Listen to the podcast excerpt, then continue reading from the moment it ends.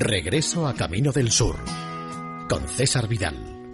Es Radio. Are you going to Alabama? Where the trees grow tall and green. I'd like to see the Gulf of Mexico.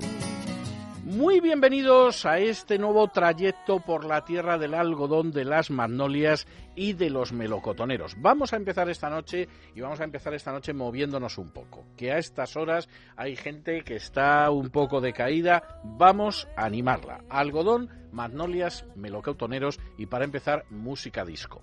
Nos vamos a ir a los años 80. A los años 80 en que una chica que se llamaba Isora Rhodes Armstead, por cierto, chica sureña donde las hubiera, porque había nacido en Texas en 1942, unida a otras chicas sureñas, no de Dixieland, sino de la costa oeste, que se llamaba Martha Wash y que había nacido en California, salieron adelante como un grupo que se llamaba Las Chicas del Tiempo, The Weather Girls, y anunciaban algo impresionante, y es que llovía hombres. It's raining men.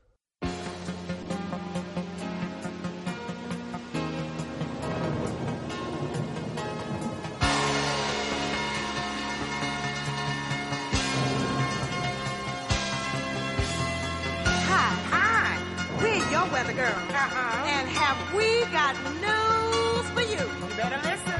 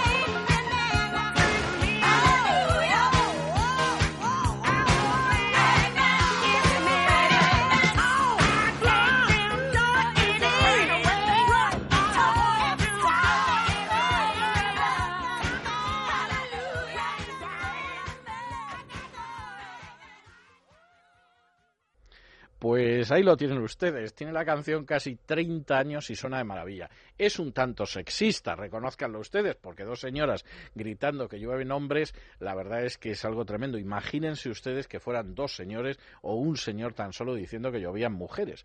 Habría quien pondría el grito en el cielo. Pero en fin, eran aquellos años, eran unos años maravillosos y poco antes había aparecido una chica verdaderamente notable que tenía unos apellidos terribles, como era Cuatronela, Cuatronela, entre otras cosas, porque era el apellido italiano. No es una enfermedad como la legionella, es un apellido, un apellido italiano, que decidió que, por supuesto, iba a poco, a poco par, es decir, a cortar un poquito el apellido para que fuera más notable y de hecho, salir adelante con el apellido de Cuatro. Se llamaría Susi Cuatro. Y por cierto, además, Susi Cuatro fue un personaje curioso, porque su primer sencillo fue un fracaso absoluto en todo el mundo, salvo en Portugal, como lo oyen ustedes, en Portugal. En Portugal se convirtió en un éxito total y absoluto. Y tuvo muchísimos, pero muchísimos éxitos después. Uno, por ejemplo, que se llamaba 48 Crash. 48 Crash.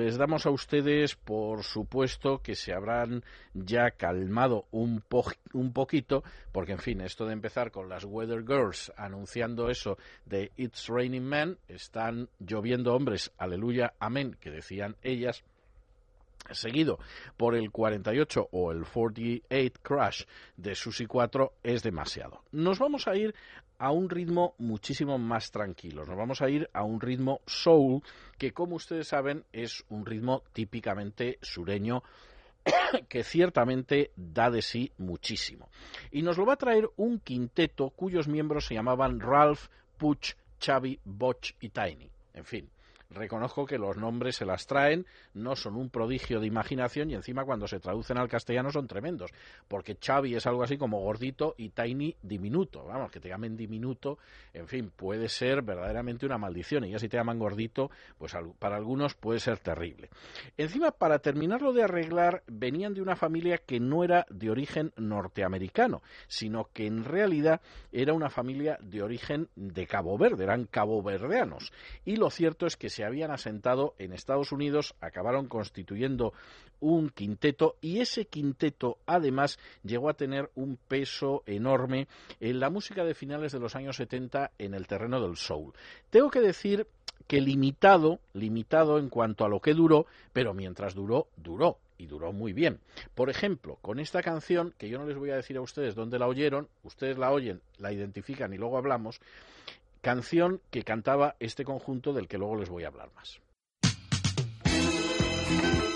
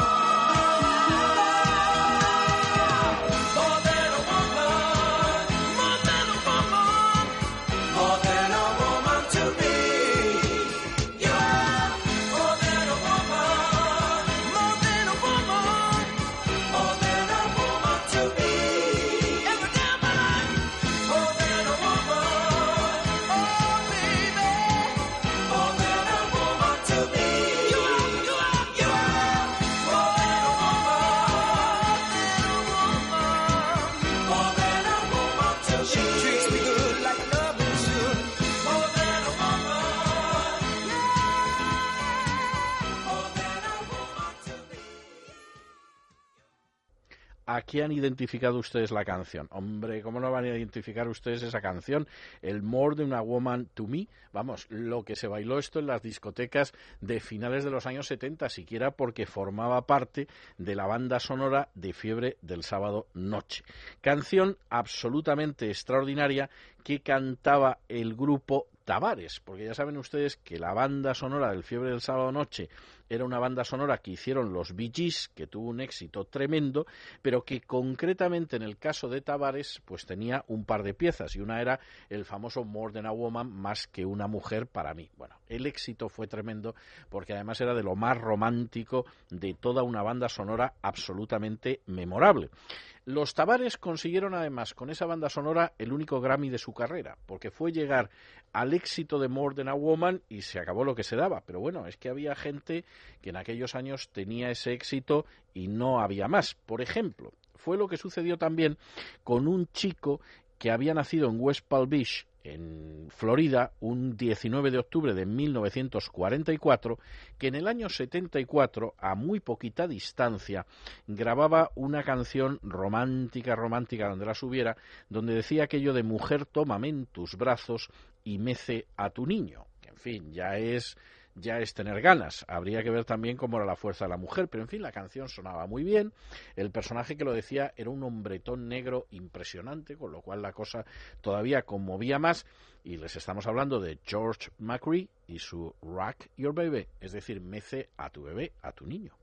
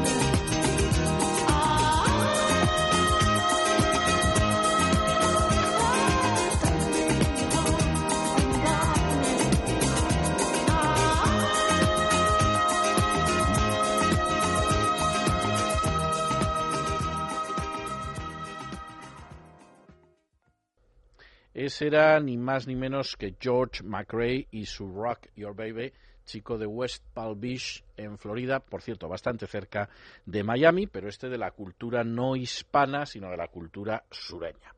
Nosotros seguimos en el sur y vamos a seguir con un personaje verdaderamente extraordinario. Un personaje que nació en Covington, en Tennessee, el 20 de agosto de 1942 y murió en Memphis, en Tennessee, bueno, lugar de Tennessee emblemático, porque ustedes saben que ahí está Graceland, la mansión y ahora mismo también la tumba de Elvis Presley, pues ahí es donde murió nuestro siguiente invitado el 10 de agosto del año 2008.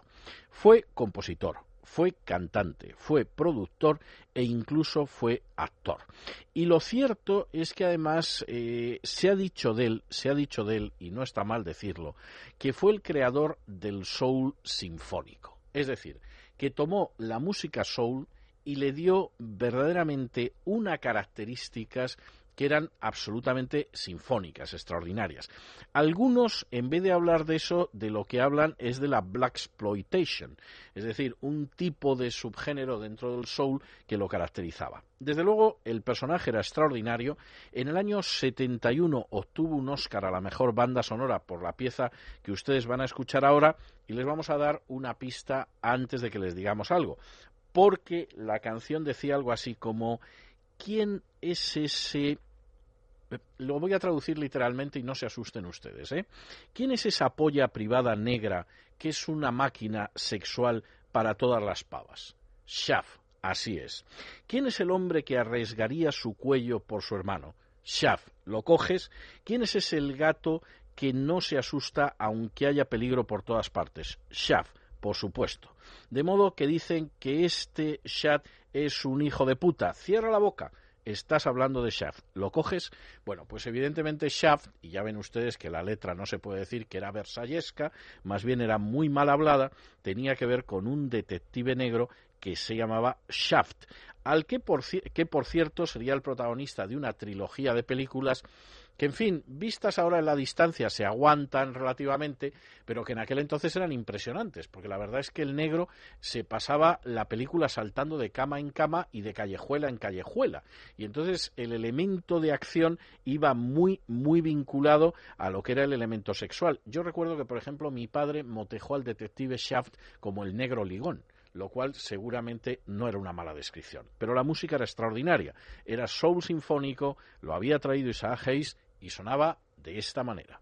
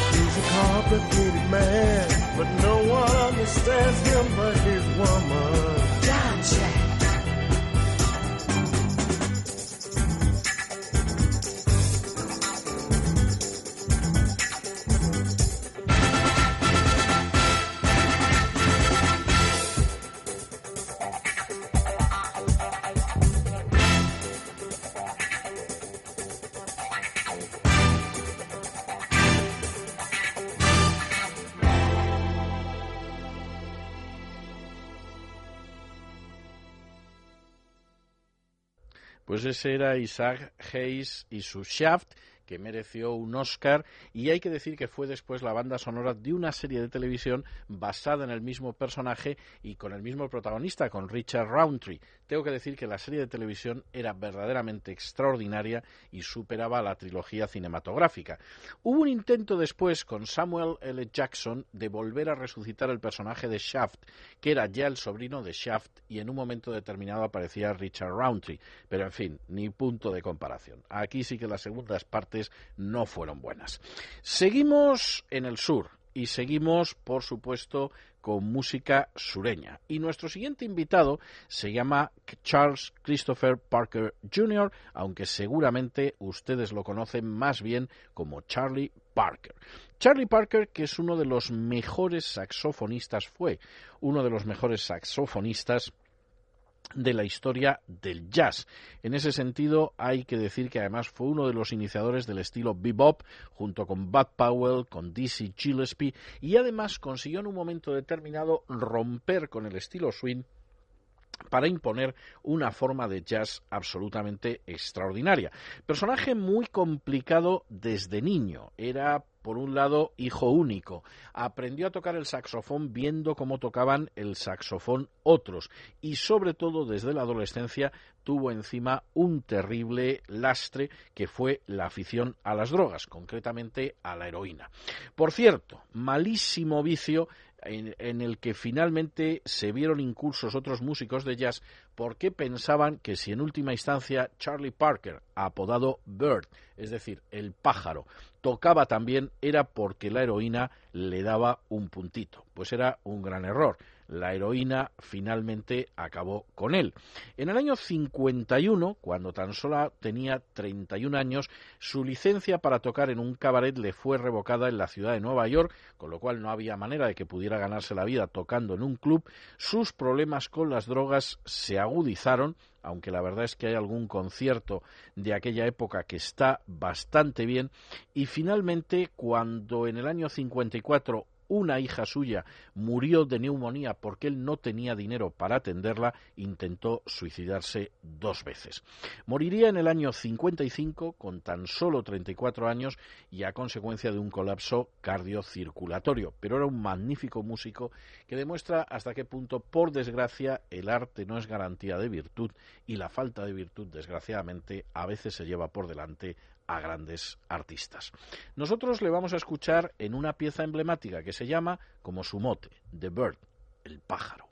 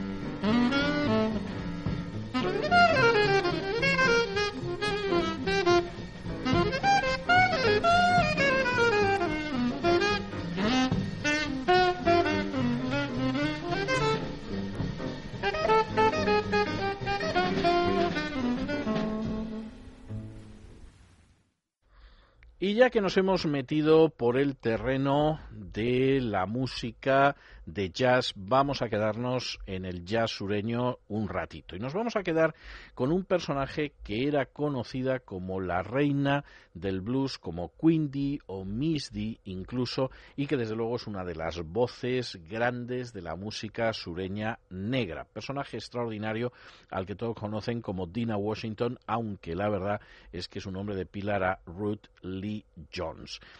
Eh, Personaje además extraordinario por el tipo de música que hacía, que es algo que ha sido después muy difícil de superar y personaje extraordinario que en un momento determinado luchando con un problema de sobrepeso murió por una sobredosis de píldoras de dieta mezcladas con alcohol.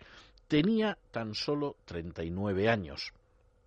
Y no solamente tenía 39 años, llevaba ya siete matrimonios a las espaldas, que francamente no está mal, ¿eh? O sea, eso es verdaderamente el tener un enorme interés por la vida matrimonial y no escarmentar en absoluto.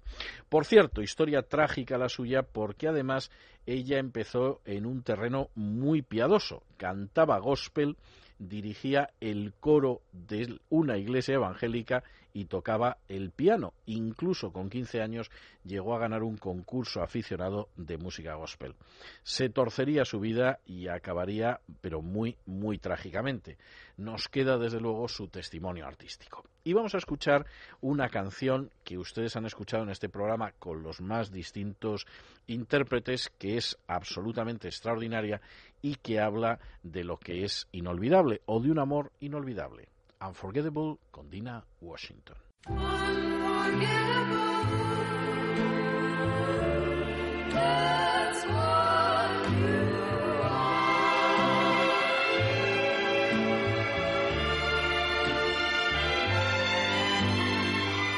Unforgettable.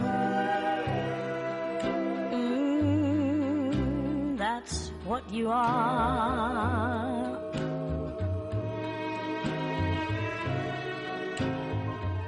Unforgettable.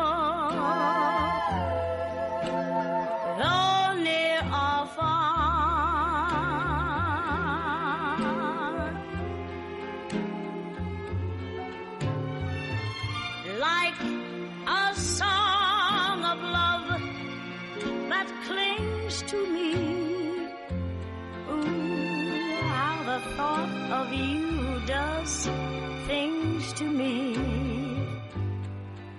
Never before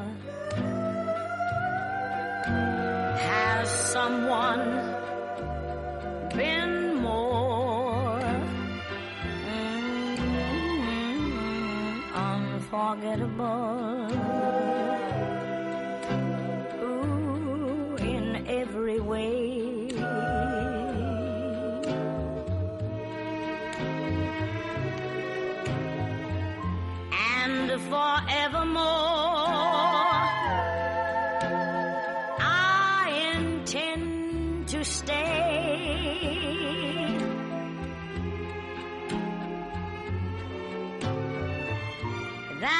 Why, darling,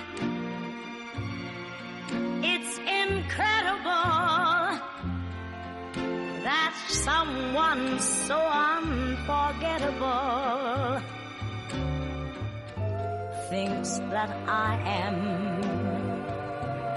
unforgettable too.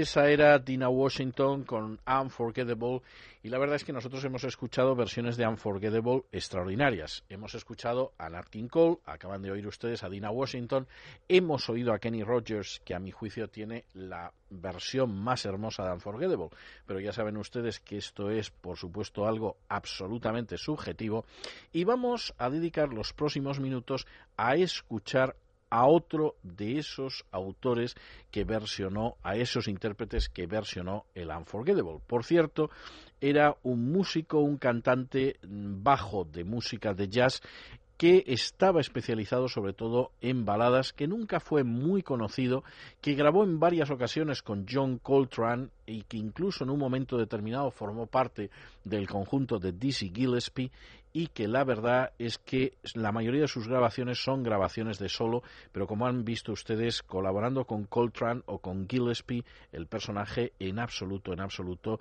era de segunda fila. Fíjense ustedes hasta qué punto en la música de jazz fue importante que en esa película extraordinaria de Clint Eastwood que se titula Los puentes del condado de County, del condado de Madison o de Madison County, lo cierto es que hay varias de sus piezas incluidas en la banda sonora. Les estoy hablando a ustedes de John Maurice Hartman, aunque por supuesto todo el mundo lo conoce como Johnny Hartman. Y vamos a escuchar una versión de ese Unforgettable, eso sí, con Johnny Hartman.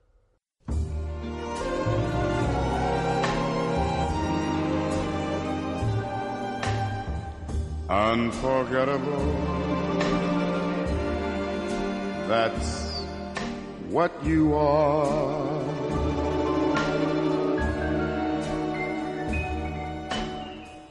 Unforgettable. Though near or far.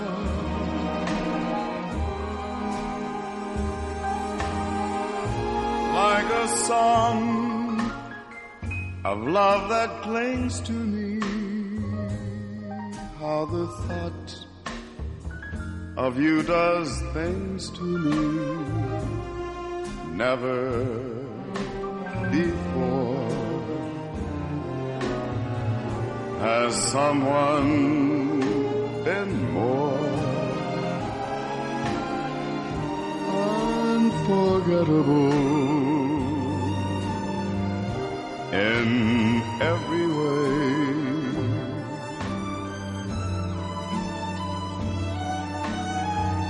And forevermore, that's how you stay.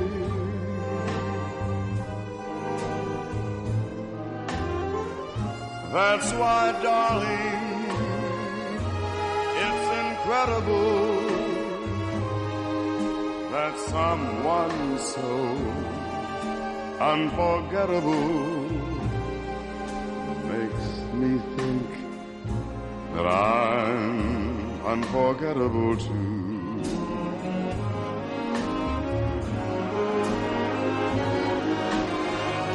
That's why, darling, it's incredible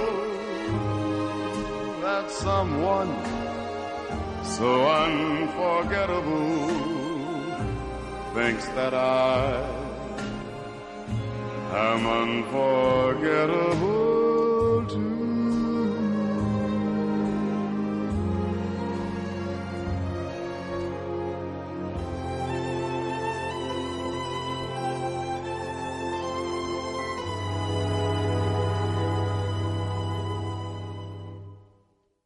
Extraordinario, extraordinario, extraordinario Johnny Harman y su Unforgettable y no menos, no menos extraordinarios son nuestros dos siguientes invitados que están a dúo en esta pieza. Ella, ¿quién es ella?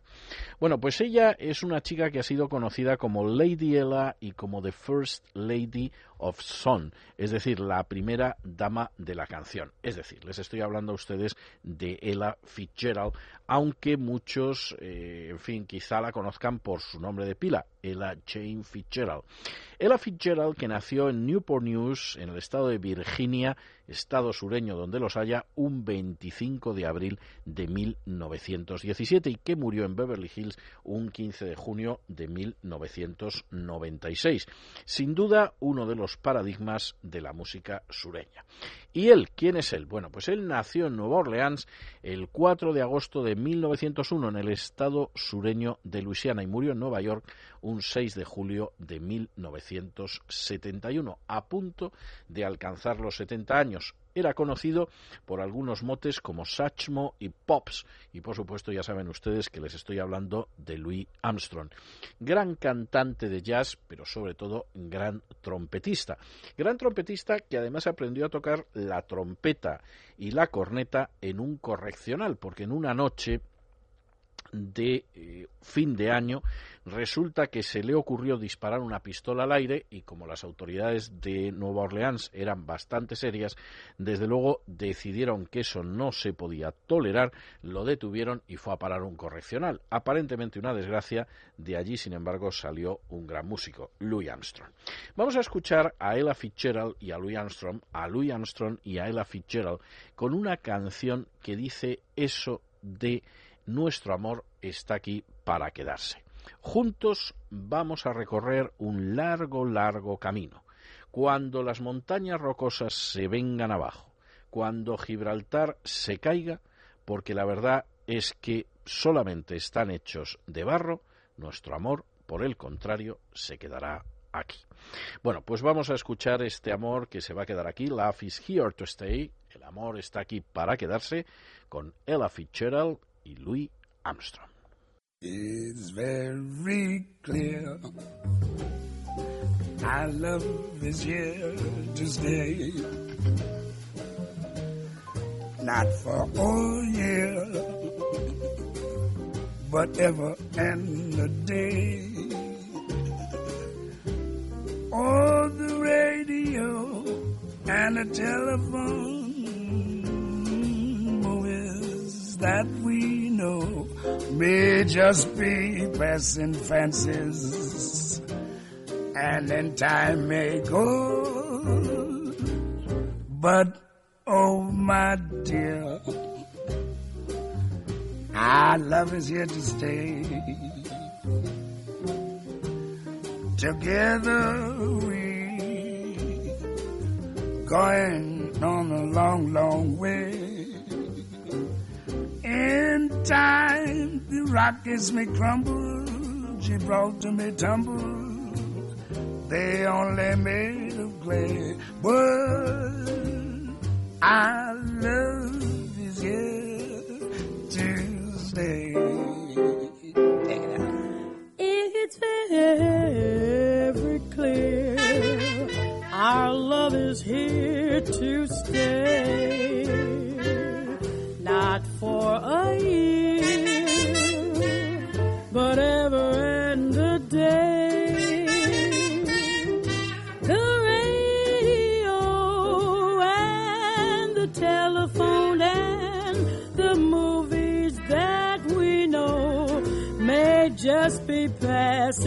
fancies and in time may go.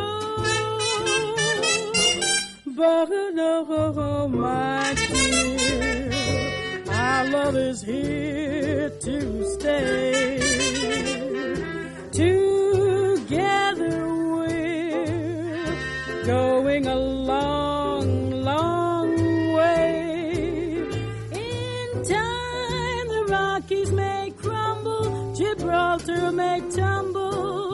There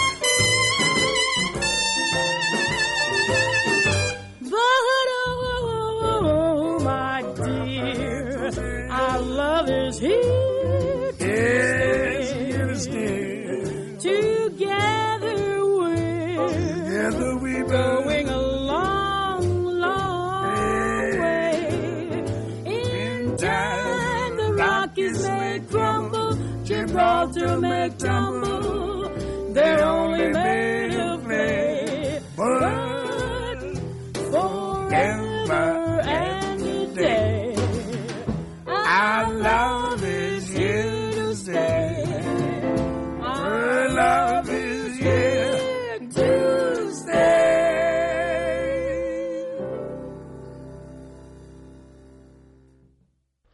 Esos eran Ella Fitzgerald y Louis Armstrong y nosotros continuamos con otra voz que es absolutamente extraordinaria dentro de lo que sería el mundo del jazz femenino. Fíjense ustedes porque verdaderamente si uno junta a Dina Washington, a Ella Fitzgerald y a nuestra siguiente invitada, prácticamente tiene el trío femenino indispensable de cantantes de la época de jazz, aunque es verdad que muchas de ellas cantaron otros géneros, por ejemplo, cantaron pues el soul, por ejemplo, en un momento determinado cantaron rhythm and blues o gospel, pero evidentemente dentro del jazz son inmejorables.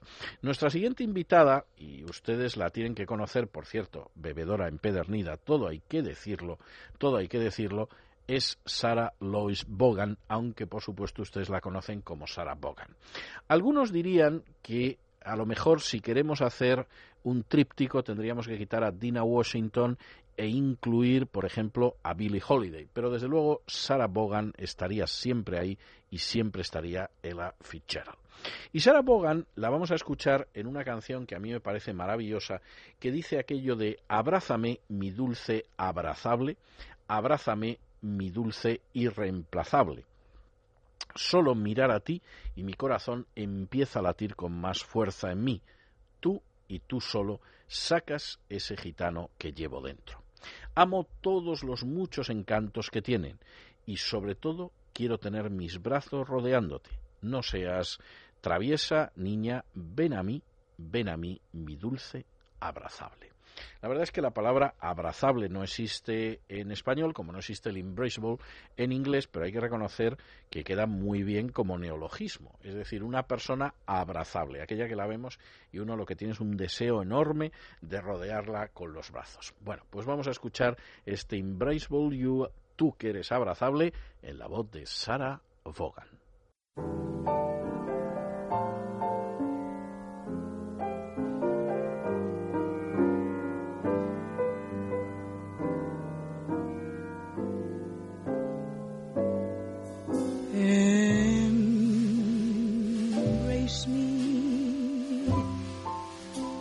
My sweet, embraceable you.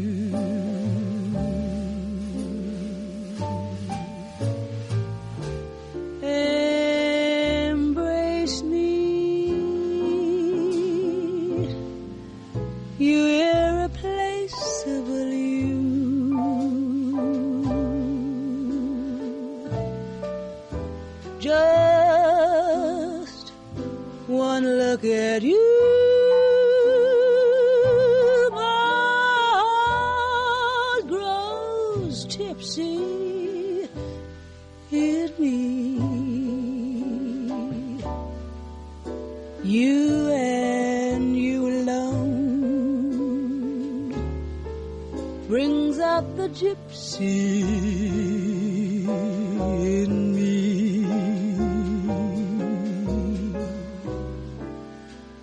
I love all the many charms about you. Above all,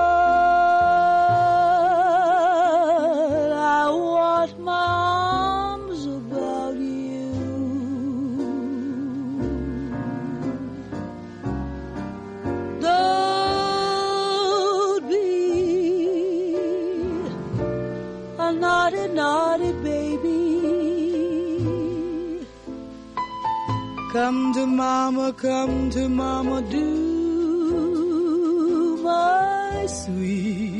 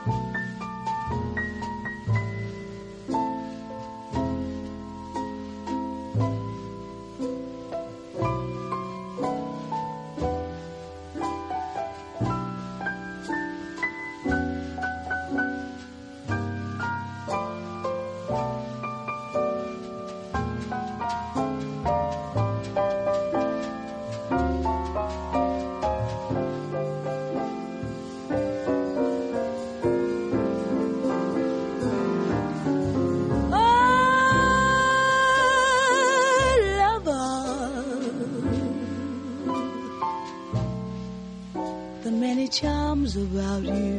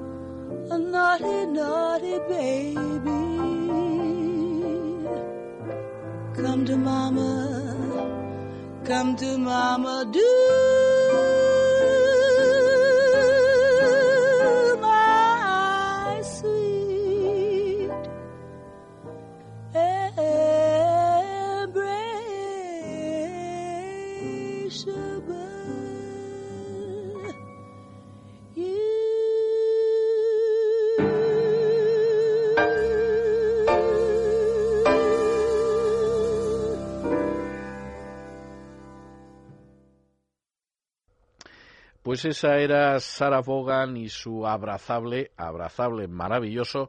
Y nosotros vamos a cambiar de registro. Vamos a cambiar de registro porque efectivamente nos vamos a meter en otro terreno. Concretamente, vamos a pasar un ratito en la música country que, en fin, llevan ustedes desde la música disco al soul, pasando por el jazz, pero buena, buena parte de este tiempo. Bueno, han oído ustedes hasta soul sinfónico, con eso ya les digo bastante. Vámonos un ratito a los terrenos del country y vámonos con un muchacho que nació en Perryville, en Texas, el 12 de enero de 1926. Sí, sí, han escuchado ustedes bien, de 1926.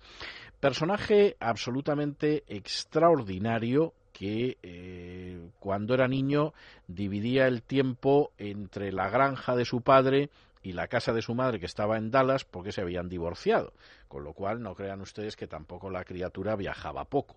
Se llamaba Ray Noble Price y por supuesto todo el mundo lo conoce como Ray Price, que es su nombre de cantante de música country. Y tengo que decirles algo extraordinario. A inicios de este siglo todavía cantaba y cantaba muy bien. En el año mil- en el año 2003, que se dice pronto, no hace tantos años, y en fin, ya el chaval estaba crecidito, grabó un álbum clásico de country en plan dueto, como dicen algunos, dúo, en el que él era uno de los que cantaba y el otro era ese otro tejano de la música country que se llama Willie Nelson. Como ven ustedes, algo extraordinario. Bueno, pues yo no les entretengo más.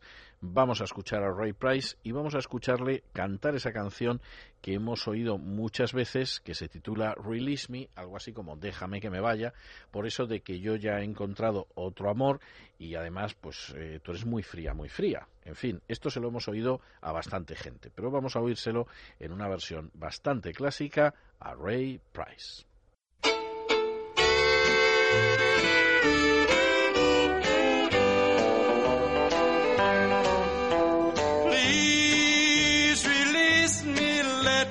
Me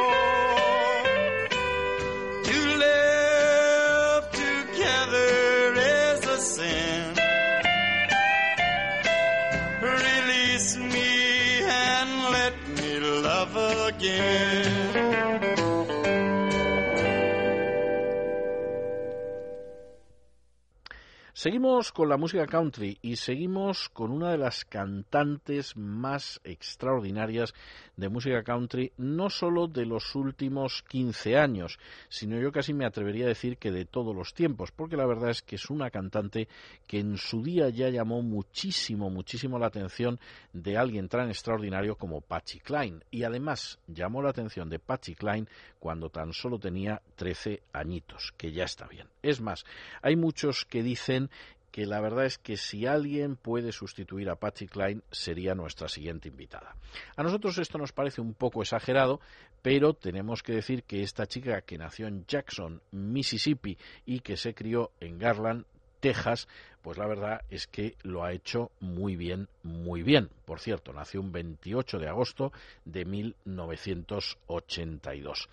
Y la verdad es que la pieza que ustedes van a escuchar ahora es una pieza absolutamente extraordinaria, una canción que se llama Nothing Better to Do, nada mejor que hacer, que dio lugar a un videoclip absolutamente histórico de nuestra invitada, que no es ni más ni menos que Lee Ann Rimes.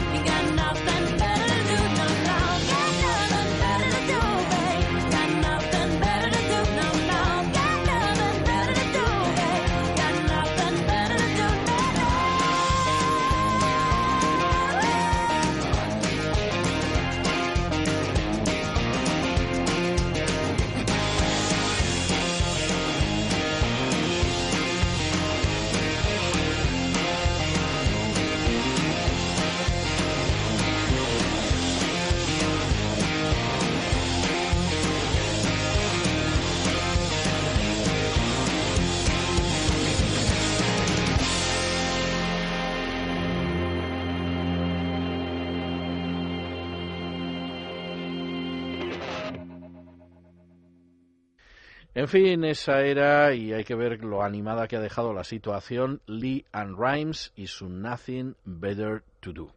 Y nosotros nos vamos a ir ahora en uno de los subgéneros de la música country, nada más y nada menos que a Missouri. Missouri, que es un estado fronterizo, como ustedes saben, fronterizo con Kansas, donde la guerra civil, guerra entre los estados o guerra de secesión, estalló varios años antes de que estallara finalmente, porque efectivamente la situación era una situación muy tensa y continuamente se producían ataques, incursiones desde Kansas sobre Missouri y desde Missouri para, eh, de alguna manera, aplicar la ley del talión sobre Kansas eso pero bastante antes de la guerra civil, desde luego durante la década anterior a la guerra civil.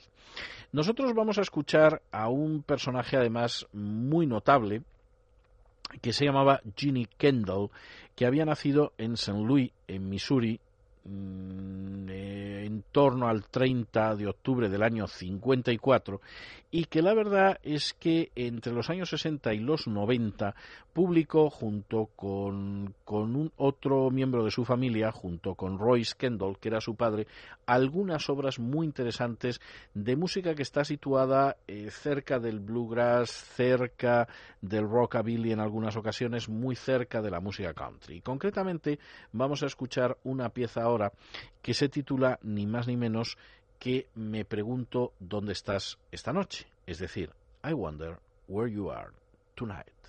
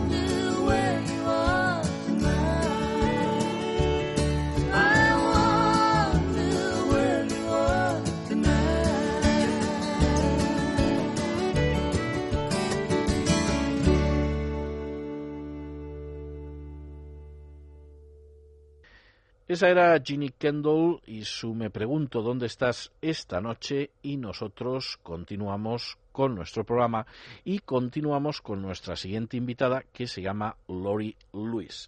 Lori Lewis es uno de los personajes más interesantes dentro de la resurrección de lo que fue la música folk americana en los años 60-70. La verdad es que es un personaje peculiar porque de hecho ha sido un personaje muy vinculado a la música bluegrass y a una música bluegrass en la que peculiarmente ella no es su nombre y además para terminarlo de arreglar no es ni siquiera sureña. Y sin embargo, lo cierto es que es uno de los grandes personajes de la música bluegrass, hasta tal punto, hasta tal punto que ha aparecido en distintas ocasiones en el Gran Ole Opry de Nashville, que ya saben ustedes que es una especie de capilla sistina de la música country. Nosotros vamos a escuchar uno de sus temas, que es un tema que habla de los pinos altos, el Tall Pines, y lo vamos a hacer pues precisamente en la voz de Lori Luis.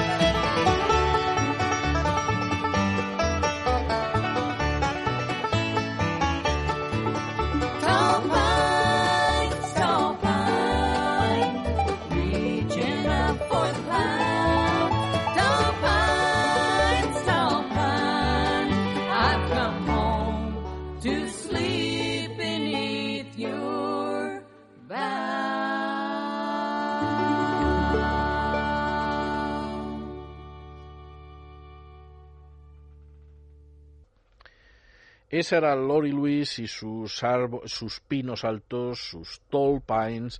Y ahora, ojo, porque aquí venimos ante un tema mayor. Este es un tema verdaderamente de los emblemáticos. Si yo tuviera que escoger, pues no sé, 10 canciones de la música country, sin ningún género de dudas, eh, me quedaría con este. Es además un tema que tiene leyenda. que tiene leyenda porque hay quien dice que cuando lo estaba grabando Dottie West, personaje extraordinario, gran dama de la música country, en ese momento, mientras lo estaba grabando en el estudio, apareció Kenny Rogers. Y Kenny Rogers escuchó el tema, le pareció que era un tema que estaba muy bien, entró y empezó a cantarlo con ella. Y entonces dijeron, bueno, esto lo grabamos como un dúo porque va a ser un éxito seguro. Lo es. Kenny Rogers lo ha grabado después con alguna otra compañera. Lo ha grabado solo también. Pero la verdad es que como la grabación de Kenny Rogers y de Dottie West no hay ninguna. Y es esa canción maravillosa que dice, tú quieres las cosas a tu manera y yo las quiero a la mía. Ahora, no sabemos dónde tenemos que trazar la línea para que sobreviva nuestro amor. Y lo cierto es que si seguimos cada uno encastillado en nuestro lado, ¿quién va a coger las piezas cada vez que choquen dos estúpidos? Tú me echas la culpa a mí y yo te echo la culpa a ti. Pero, ¿por qué seguimos encontrando faltas en todo lo que hace el otro? ¿Y cómo podemos conservar lo bueno entre lo malo? ¿Y cómo cortar y llorar y quién coge las piezas cada vez que dos estúpidos chocan? Podemos salvar nuestro amor, todavía estamos a tiempo y yo sé que tiene que haber una manera, pero es que todavía no lo hemos intentado y no hemos probado a evitar que nuestros corazones se rompan cada vez que dos tontos chocan. Bueno, la canción es el famoso cada vez que dos tontos chocan o dos tontos se pelean, Every Time Two Fools Collide, e insisto, para mí es una de las canciones más hermosas de la música country, canción cantada por ese chico de Texas que se llama Kenny Rogers y esa chica de Tennessee que se llamaba Dottie West.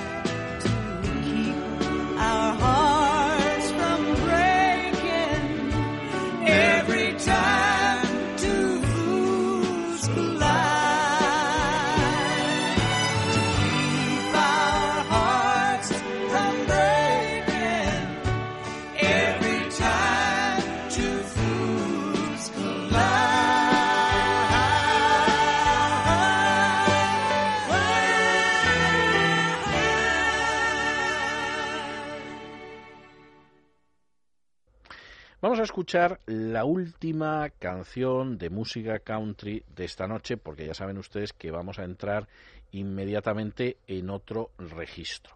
Y lo vamos a hacer con un personaje que se llamaba Martin David Robinson, aunque todo el mundo lo conoce como Marty Robbins. Marty Robbins, ya saben ustedes, el del árbol del ahorcado, el paso, etcétera, etcétera. Bueno, Marty Robbins, aparte de cantar canciones maravillosas como El árbol del ahorcado de Hengen Street, Además, tenía por lo visto una vida conyugal dichosísima, felicísima, bienaventuradísima. Y lo cierto es que como se sentía tan absolutamente feliz, lo que decidió en un momento determinado es componer una canción a su mujer. Una canción que se titulaba My Woman, My Woman, My Wife. Es decir, mi mujer, mi mujer, mi esposa.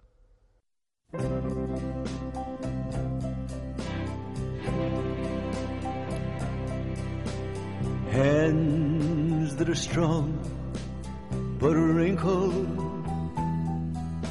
doing work that never gets done.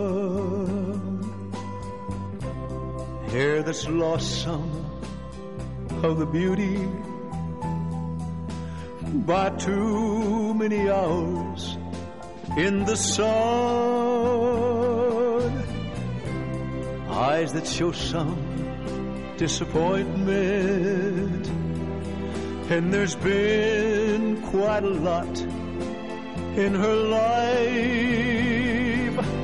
She's the foundation I lean on. My woman, my woman, my wife. Every day has been uphill. We climb, but we can't reach the top.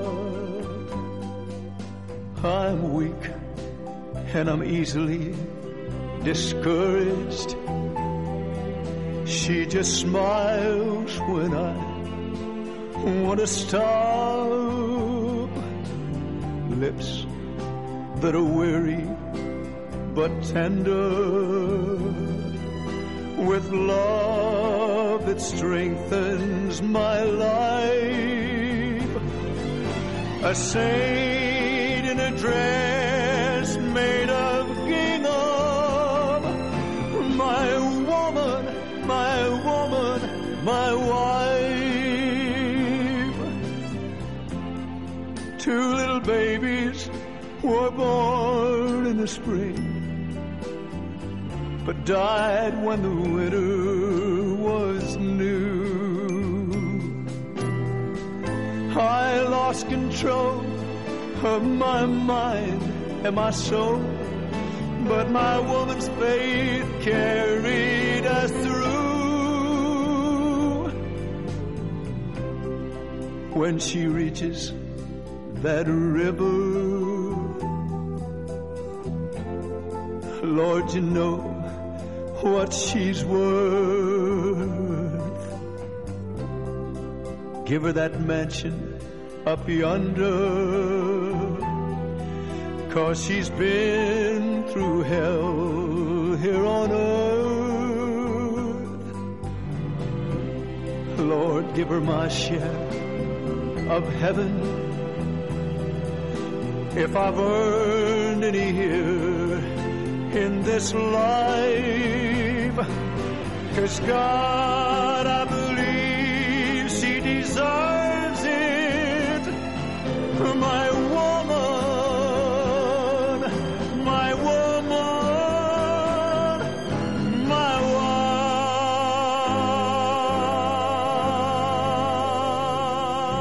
wife. Bueno, la verdad es que esto suena de un conyugal y de un bonito. Vamos, que no vamos al cine. you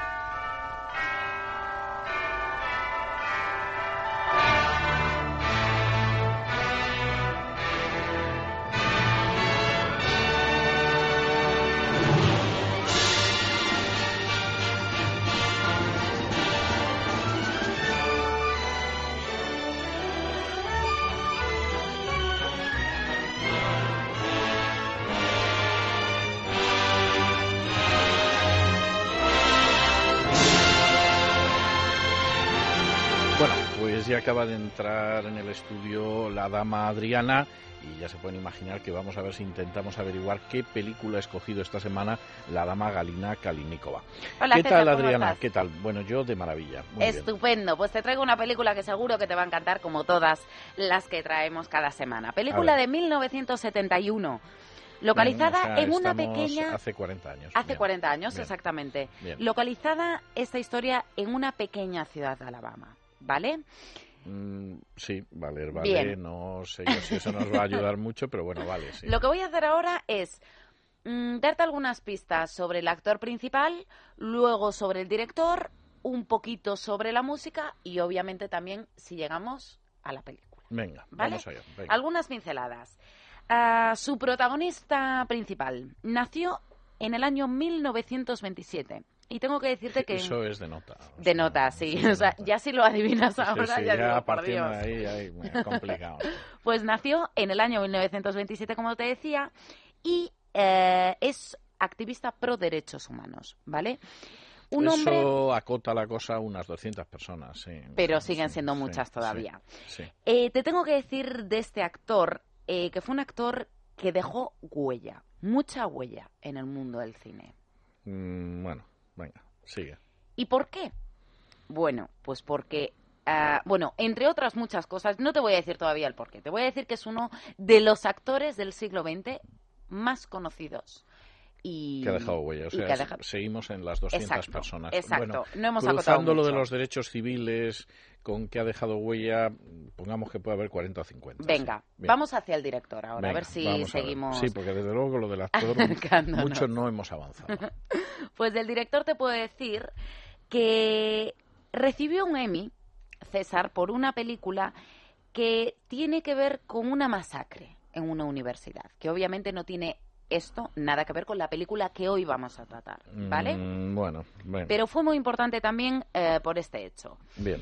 Eh, de la música de la película. Bueno, pues te puedo decir que corre a cargo de una persona que como el actor principal de esta película también dejó mucha huella, ya que fue uno de los primeros afroamericanos en convertirse vicepresidente de Mercury Records. Y a su espalda, César, Eso ya es más 79 fácil. nominaciones al Emmy. Bueno, eso es más fácil. Ese casi, casi Ese que yo creo que tú ya lo tienes identificado. Ese casi lo tengo, sí. sí. Bueno, vamos a hablar de, de- de la película.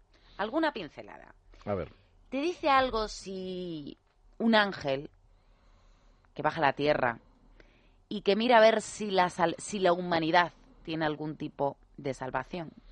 me dice tres o cuatro películas, pero ya eso me acota bastante, me acota bastante el tema. No es más, siendo un lugar de Alabama, casi casi que la sé. Pero bueno, dime algo más. Bueno, eh, antes te decía del actor principal, un buenísimo actor, que había dejado huella. Ha dejado huella, entre otras cosas, porque ha sido el primer actor afroamericano en recibir un Oscar en la categoría de mejor actor y es el protagonista de esta película. Sí, la película se llamaba Los lirios del valle y él se llama Sidney Poitier. Así es. Claro, es que eso es fácil. Y entonces la película, la película tiene que ser, pues como el viento, que es como se llamó en España, Así aunque es. en inglés se llamaba Brother John, que sería el hermano John o el hermano Juan, que en fin sonaba más eh, apocalíptico y más místico de lo que sonaba el título español. Pero la verdad es que la película española como se titulaba como El viento y además tenía un contenido social y es una película de inicios de los años 70, hasta que la gente empezaba a enterarse ya casi se estaba acabando la película. Es decir, claro, es que en el mm, aclaremos que bueno, John, que es Sidney Poitier, llega a esta pequeña localidad de Alabama, llega en un momento en el que existe una cierta conflictividad social.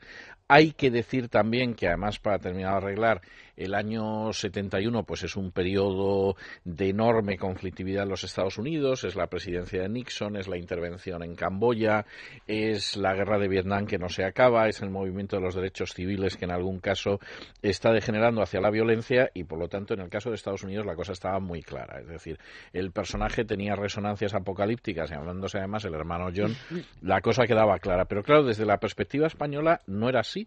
Es decir, tú le veías aparecer y decías, bueno, un sujeto que aparece siempre cuando se muere la gente.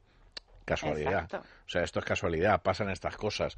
Eh, que hay una conflictividad en la fábrica, anda que no haga conflictividad en las fábricas en España y no nos lo cuentan los medios de comunicación.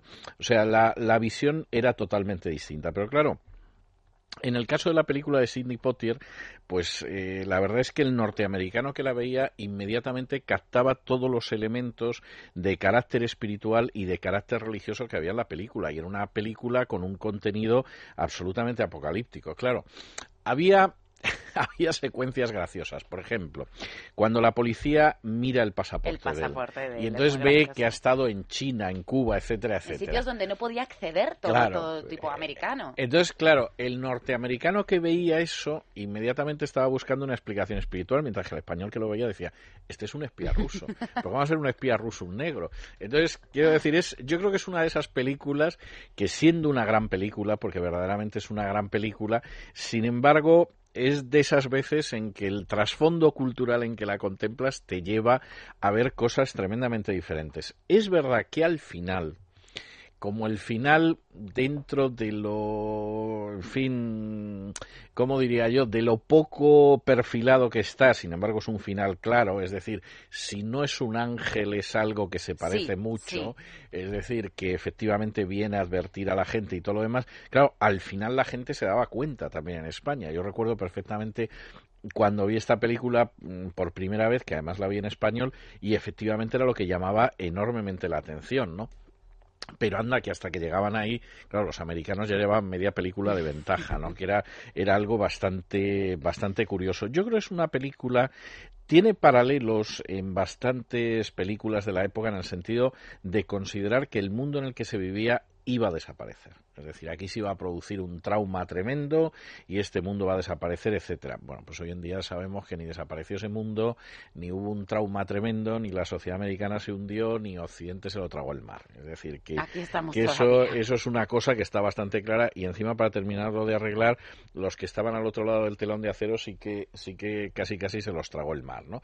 Pero la película estaba muy bien, yo creo que encajaba muy bien el trasfondo sureño, porque efectivamente la idea de un ángel o un enviado de Dios que fuera negro, pues todavía resultaba más chocante.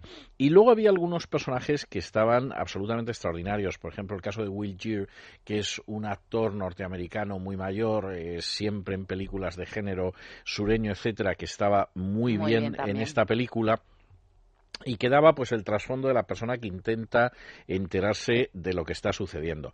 La elección de Potier estaba muy bien. Potier, que es un personaje nacido en Miami, cosa que nadie pensaría, porque todo el mundo en estos momentos, si acaso asocia Miami con Gloria Estefan, el exilio cubano y, y cosas así, pero no desde luego nunca lo asociaría, por ejemplo, con, con Sidney Potier. Pues realmente es un personaje que mm, no es el primer actor negro, pero sí es el primer actor negro de relieve que además en un momento determinado obtiene el Oscar. Es Y al decir, principio, César, he leído en algunos en algunos foros que tuvo bastantes problemas por su acento caribeño. Bueno, por, no, por el acento más que nada sureño. Es decir, él tenía un acento sureño y la película eh, primera por la que a él le nominan al Oscar, que es una película extraordinaria en la que aparece con Tony Curtis, que son dos evadidos, una película que aquí en España se llamó Fugitivos, pues él estaba muy bien, porque claro, eh, la forma en que él hablaba, pues era un acento muy sureño, típico de un recluso negro en una cárcel Mm. del sur de Estados Unidos. Y estaba, estaba muy bien. Es una gran película de la que luego se ha hecho un remake bastante más flojo.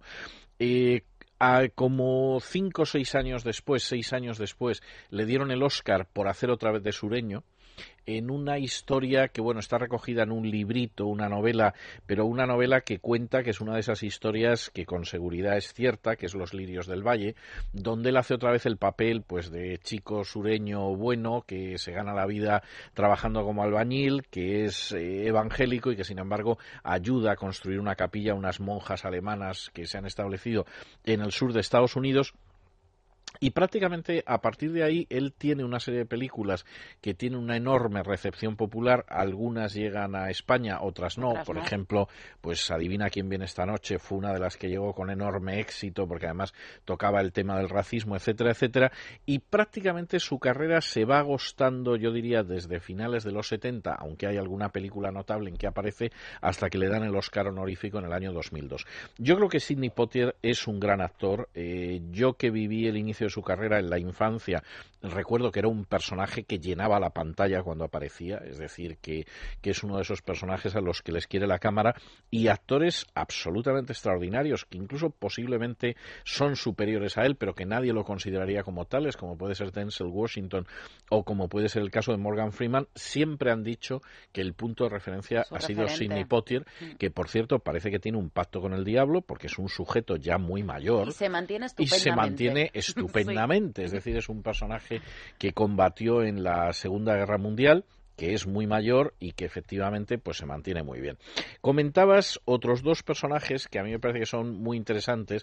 Uno es Quincy Jones, Así es. que es el autor de la música que eh, bueno pues es uno de esos personajes absolutamente extraordinarios que en un momento determinado yo creo que sobre todo salta a la fama no en Estados Unidos sino fuera de Estados Unidos porque es el que va a dirigir la orquesta de Sinatra y además el que le hace los arreglos Grande. a Sinatra yo diría que en el mejor periodo de su vida o sea es es un personaje en ese sentido extraordinario vinculado sobre todo a Sinatra aunque también ha estado vinculado pues al regreso a los escenarios de una cantante también negra por cierto, que, que, en fin, que en algún momento, curiosamente, había que hacer de negra y la rechazaron por ser negra, que era el Lona Horne. Lona Horne, que además es un personaje interesante porque es la que tendría que haber hecho el papel de mulata ella era una negra muy clarita, muy clarita, casi no sabías si era negra o hispanoamericana, en Magnolia. Y sin embargo, al final el papel lo hizo Eva Gardner y eh, ella, si acaso, grabó alguna de las canciones, ¿no? Y no la aceptaron fundamentalmente porque es que se veía que ella sí que sí que era oscura, mientras que no se podía decir lo mismo en el caso de, de Eva Gardner. Y sureña, por cierto. Y el último personaje, que es el director, la verdad es que es otro de estos personajes muy típicos de esos años que luego efectivamente desaparecen en un momento determinado, que es James Goldstone. James Goldstone, que además obtuvo un Emmy por ese famoso reportaje sobre lo que fue la matanza en la Universidad Estatal de Kent, Kent. en Ohio, donde había un grupo, esto además es unos meses antes, había un grupo de estudiantes que se manifestaban contra la intervención de Nixon en Camboya, eh, la, la Guardia Nacional disolvía estas situaciones con bastante rigor, se produjeron disparos y como consecuencia de ello pues hubo varias muertes y varios heridos e incluso en el caso de algún estudiante porque pasaba por allí y le pilló la bala. Y realmente es un personaje que en esa época fue muy conocido, es decir, los 60, los 70 y casi casi llegando hasta los 80, pero que en términos cinematográficos no cabe la menor duda de que la película más interesante pues es este como el viento, este hermano Juan, este brother John en inglés, que en última instancia pues recoge muchísimo de esa visión apocalíptica, es decir, aquí estamos llegando a un comportamiento que en última instancia pues va a acabar provocando la intervención de Dios y ya nos lo están avisando, ¿eh? Luego aquí que no se lleve nadie sorpresas. Gran película. La recomendamos. Es noticia. Lo que decían antes. No estamos exactamente en una guerra, sino en el cumplimiento de una resolución de Naciones Unidas que establece y que nos pide establecer una zona de exclusión aérea. Lo que dicen ahora. Eh, lamentablemente lo que estamos viendo en Libia, estamos asistiendo a una guerra. Lamentablemente es una guerra civil, es un enfrentamiento el que ahora se está produciendo. Todos los días, desde la una y media y hasta las tres de la tarde, Peter Brandao te acerca lo que es noticia. Es radio. Es radio. Bueno, y entramos ahora en esa parte de nuestro programa, ya saben ustedes que es recta final que dedicamos a la música gospel. Hoy además les vamos a dar varias sorpresas. Las dos primeras van vinculadas a Douglas Jimerson, que ustedes saben que es un cantante de canciones específicas de la época de la guerra civil, guerra entre los estados o guerra de secesión, y que por lo tanto también ha grabado negros espirituales que encajan totalmente dentro del género gospel. Vamos a empezar con uno que es el famoso Free at Last, es decir, libre al fin, que se convirtió verdaderamente en un himno ya no religioso, sino totalmente político y de júbilo durante la Guerra Civil Americana. Free at Last y Douglas Chimerson. Free at last, free at last. I thank God I'm free at last. Free at last, free at last. I thank God I'm free at last. Free at last, free at last. I thank God I'm free at last. Free at last, free at last. I thank God I'm free at last. Way down yonder in Graveyard Walk, I thank God I'm free at last. Me and my Jesus gonna meet and talk. I thank God I'm free at last. Free at last, free at last. I thank God I'm free at last. Free at last, free at last. I thank God I'm free at last. Free at last, free at last. I thank God I'm free at last. Free at last, free at last. I thank God I'm free at last. On my knees when the light passed by, I thank God I'm free at last. Thought my soul would rise and fly. I thank God I'm free at last. Free at last, free at last. I thank God I'm free at last. Free at last, free at last. I thank God I'm free at last. Oh, free at last, free at last. I thank God I'm free at last. Free at last, free at last. I thank God I'm free at last. Ese era el Free at Last, libre al fin, cantado por Douglas Jimerson. Y vamos a escuchar otra de las canciones del 19, otro de esos negros espirituales, otra de esas piezas del gospel, donde se recordaba la manera en que Moisés había bajado a liberar al pueblo de Israel a Egipto y de ahí se extraía un paralelo con la situación de los negros que estaban en esclavitud, que lógicamente lo que esperaban también era que apareciera un Moisés que los sacara de la esclavitud. El himno se titulaba Go Down Moses, es decir, desciende Moisés, desciende Egipto, por supuesto. Y lo vamos a escuchar en la voz de Douglas Chimerson.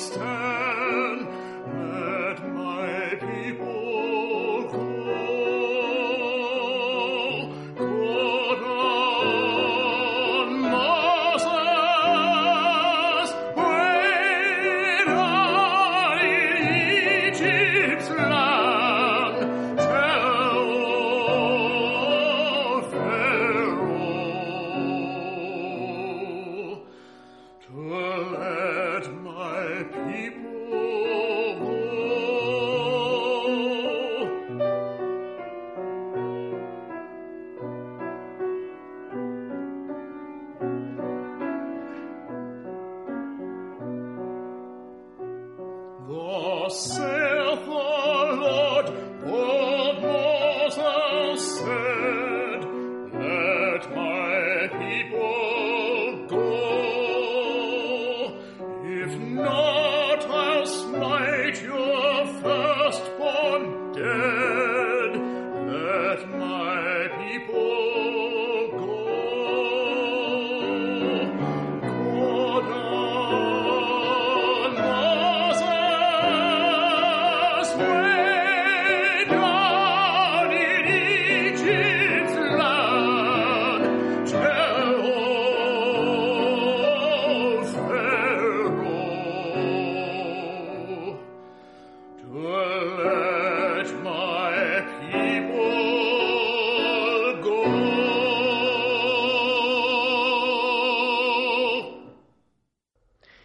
Ese era Douglas Jimerson y su Go Down Moses y nosotros seguimos escuchando música gospel en estos últimos minutos de nuestro regreso a Camino del Sur. La siguiente canción es una canción verdaderamente extraordinaria y especial. Su autor es un chico que se llama Anthony Graham Brown, que nació el 30 de octubre de 1954 en Araby, en Georgia, y que en realidad es más conocido como T. T de Tony, la T de Tony Graham Brown. Es una canción que ha sido llamada en algunas ocasiones la oración del borracho y efectivamente es una canción enormemente conmovedora que también, según muchos, recoge la propia experiencia vital de T. Graham Brown. Yo tuve la ocasión de contemplar cómo la cantaba en directo en el Grand Opry de Nashville hace unos años y tengo que decir que posiblemente fue el momento más electrizante, más emotivo y más hermoso de toda la velada. Es aquella canción en la que dirigiéndose a Dios el cantante le dice, has escuchado multitud de oraciones a mi favor, yo te rezo una vez más porque no es mucho lo que te pido. He intentado combatir esta batalla yo solo, pero es una guerra que no puedo ganar sin tu ayuda. Esta noche he descendido más de lo que puede descender cualquier hombre. Estoy hundido y ya no puedo caer más. Y si en una ocasión tú convertiste el agua en vino, ahora de rodillas me vuelvo hacia ti, Padre, y te pido que me ayudes convirtiendo el vino en agua. Es una canción realmente extraordinaria, insistimos, es conocida como la oración del borracho, Wine into Water, vino en agua, y la canta T. Grant Brown.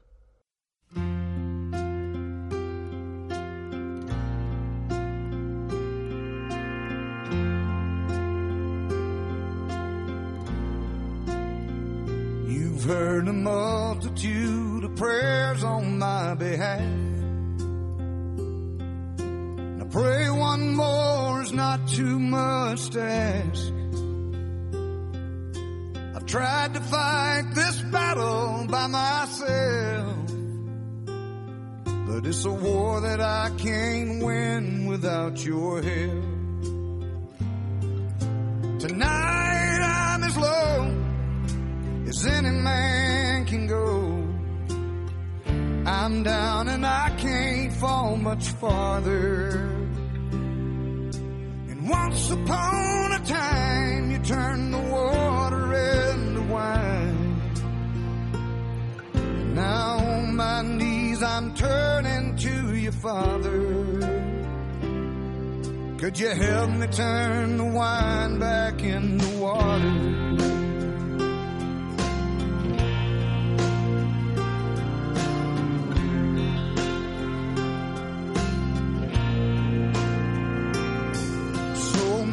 Times I've hurt the ones I love.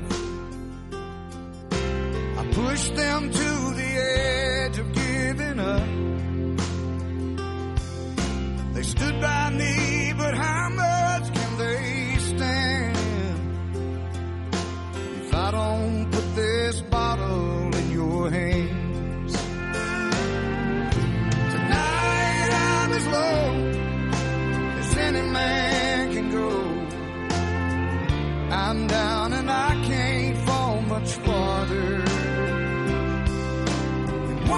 upon a time, you turned the water into wine. Now my knees, I'm turning to you, Father. Could you help me turn the wine back into water? I shook my fist at heaven for all the hell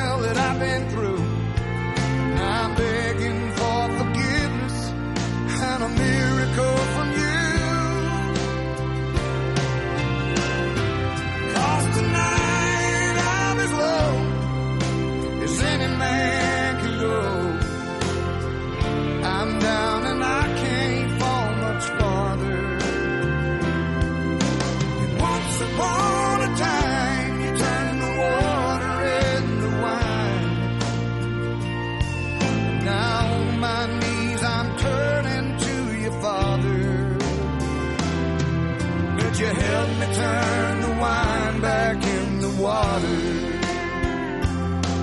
Could you help me turn this wine?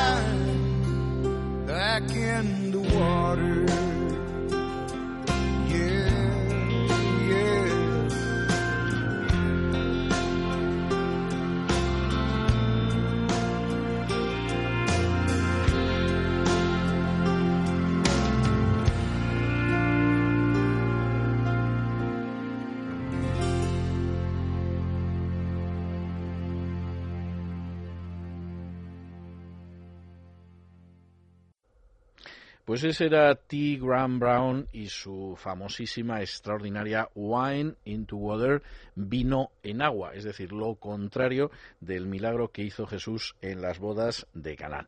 Y nos vamos a despedir esta noche con un invitado absolutamente excepcional, un invitado excepcional que además es uno de los personajes que ha cantado en más idiomas. Ha cantado en italiano, en francés, en alemán, en español, en inglés, en ruso y ha interpretado obras desde Händel y Mozart hasta Alberto Ginastera, Gustav Mahler o Tandum. Por supuesto, ópera y zarzuela en muchísimas ocasiones, pero también canción mexicana. En algún momento grabó un dúo extraordinario con John Denver y hoy lo tenemos para acabar en la zona de música gospel. Les estoy hablando del madrileño Plácido Domingo, o si ustedes lo prefieren, José Plácido Domingo Envil. Plácido Domingo que ha grabado también piezas gospel en algún momento como esta que vamos a escuchar ahora. Por cierto, una pieza gospel que en algún momento se ha definido, yo creo que de manera un tanto pretenciosa, pero en fin, no del todo falsa, como el himno mundial del protestantismo, porque es el famosísimo Ein Festebourg, es decir, el famoso Un castillo fuerte, es el señor que en el siglo XVI escribió Martín Lutero. Por cierto, canción que luego entró de lleno en la música gospel y que pueden ustedes escuchar en esta versión de Plácido Domingo.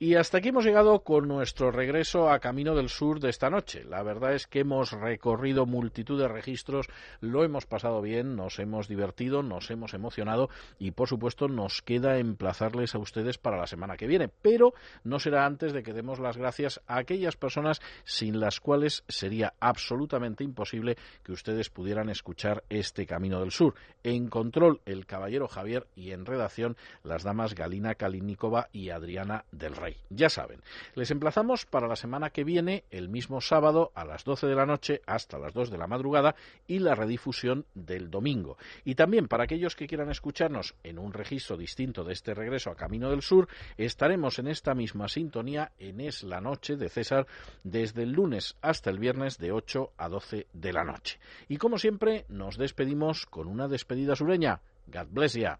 Que Dios les bendiga.